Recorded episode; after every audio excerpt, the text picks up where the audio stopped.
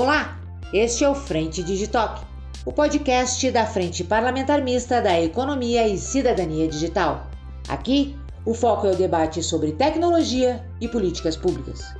Na segunda temporada do Digitalk, vamos conversar com especialistas convidados para a primeira edição da Digital Policy School, evento que pretende preencher as lacunas de conhecimento quanto às políticas públicas relativas à economia e à cidadania digital. Digitalk de hoje é uma aula imperdível sobre economia digital e seu panorama regulatório. Membro fundador da Oxford Blockchain Foundation e sócio no CB Associados, Rodrigo Borges foi um dos palestrantes da Digital Policy School, onde abordou temas extremamente relevantes como ativos digitais, sandbox regulatório, e-commerce, responsabilidade das plataformas, marco regulatório das startups, open banking e LGPD um verdadeiro overview sobre economia e cidadania digital. Fique agora com a entrevista que o especialista concedeu ao Digitalk. Muito se fala em economia digital, mas o que realmente significa isso? E qual o impacto no mundo jurídico da regulação dessa nova economia? É, a nossa palestra, é, a gente vai abordar a economia digital. E quando a gente fala de economia digital, a gente está trazendo isso no sentido mais amplo da coisa e daquilo que traz impactos tanto para o mundo jurídico e regulatório. Né? Então, desde a análise e discussões em relação à evolução que a gente tem em termos de fintechs e todo esse mercado financeiro, com os ativos digitais, essa nova classe de ativos que veio por conta do Bitcoin, como isso traz impactos tanto perante ao Banco Central quanto o CVM em relação ao mercado de capitais. Além disso, vamos debater sobre o sandbox regulatório, essa nova forma inovadora do regulador de conhecer os novos modelos de negócio, conhecer os novos mercados antes de uma regulação, permitindo que os empreendedores inovem e tragam soluções inovadoras sem antes é, ter ali a barreira de uma ausência ou até de uma restrição é, regulatória. É, passado isso, vamos discutir também a questão da, dos e-commerces e das plataformas de marketplace em relação à responsabilidade das mesmas, quanto às transações realizadas ali nesses marketplaces, uh, tanto sob a luz do Código de Defesa do Consumidor, quanto sobre o Marco Civil da Internet, que eles trazem ali algumas visões distintas em relação ao tema. Uh, e, por fim, vamos tratar do marco legal das startups, é, contar um pouco sobre como essa nova legislação, quais os impactos que ela traz e como ela pode auxiliar o desenvolvimento dos negócios, bem como a, a, o Open Banking aí, com o compartilhamento dos dados financeiros, que tende a permitir um aumento da concorrência eh, no setor financeiro e uma melhoria dos produtos ofertados eh, ao consumidor final. Perfeito. O senhor comentou sobre fintechs e essa economia digital. A gente viu que uma, uma das uh, iniciativas do Banco Central, o PIX, foi uh, muito bem absorvido hoje em dia. As pessoas, eu mesmo já pergunto, você tem PIX? Porque é tão mais simples, tão mais rápido. Quer dizer, o que, que a gente pode... Isso já é um super avanço. O que, que a gente pode esperar a mais além disso? Né? O senhor comentou o Open Banking. De que forma essa abertura de dados pode, digamos, beneficiar o consumidor?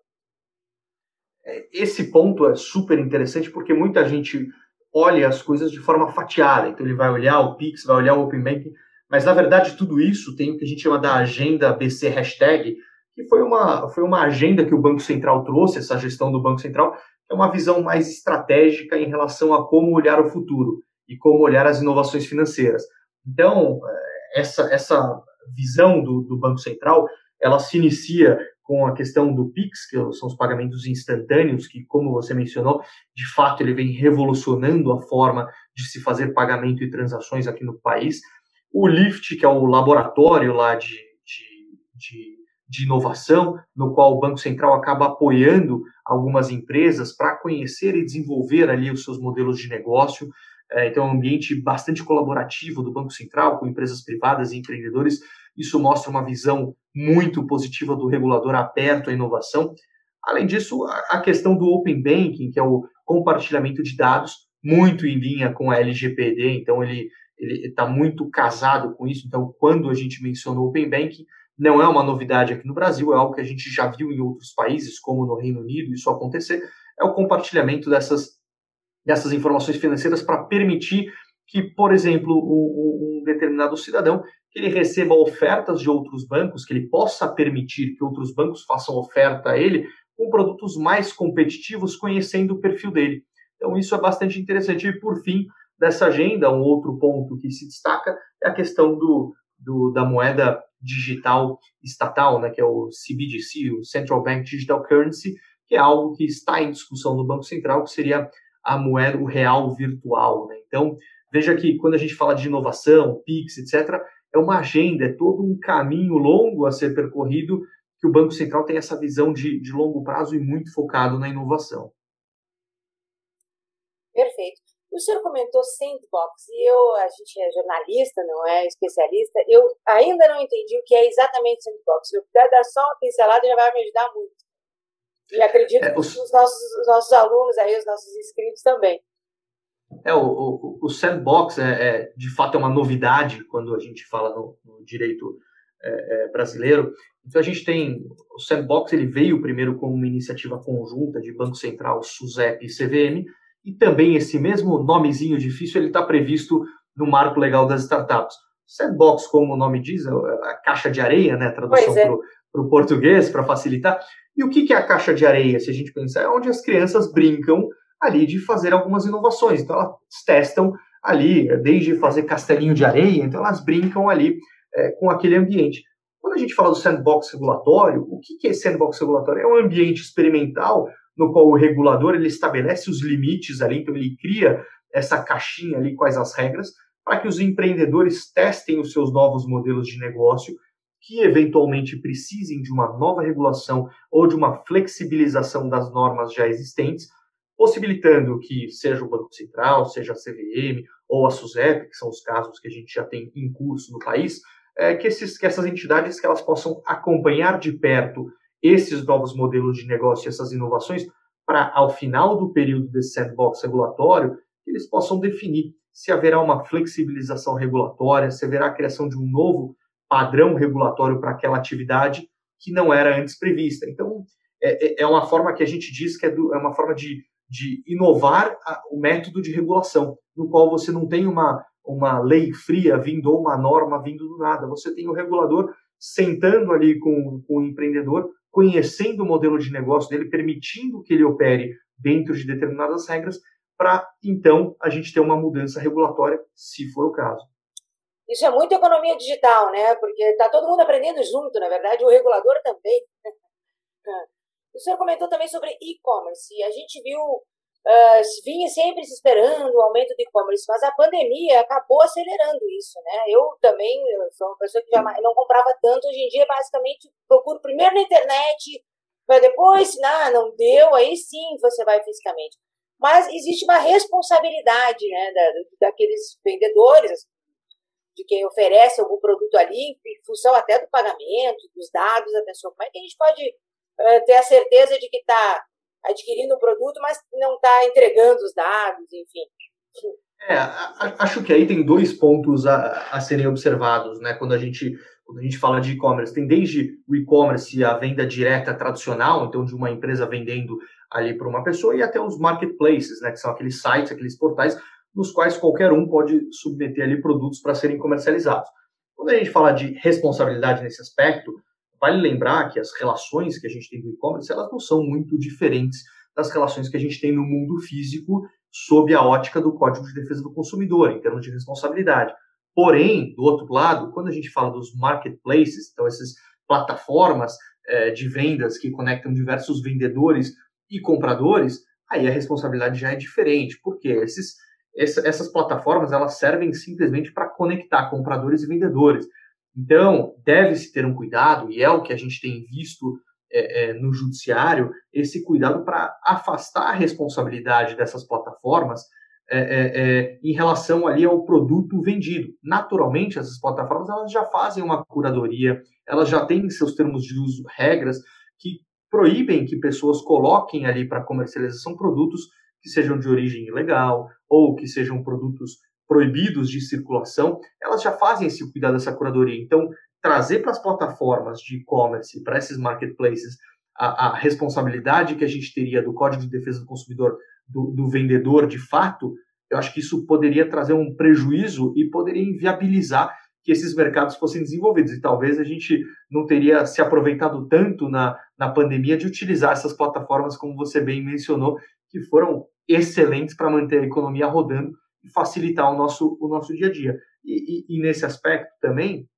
essas plataformas elas têm um cuidado tremendo em relação à proteção de dados ali dos usuários, e muito em linha com o que a gente tem da Lei Geral de Proteção de Dados, a LGPD, que eu mencionei anteriormente, que é a lei que já está em vigor aqui no país, e, e, essas plataformas, em sua grande parte, eh, já tem essa, essa observância legal. É, a gente vê até que os marketplaces eles têm assim, um código de defesa do consumidor bastante é, rígido. Assim. Se você pede para trocar, é, troca, não tem nem que explicar por quê, não quis, então é, realmente funciona seu compliance. É, sobre marco legal das startups, que é um assunto muito caro para a frente digital, para o Instituto de Cidadania Digital, porque a gente vê o surgimento cada vez maior de empresas inovadoras, com soluções uh, tecnológicas para quase todos os setores. E o marco foi um, balizador importante o senhor vê nele uh, características positivas, vê alguma coisa negativa? Ele, ele atende, digamos assim, ao que a sociedade precisa?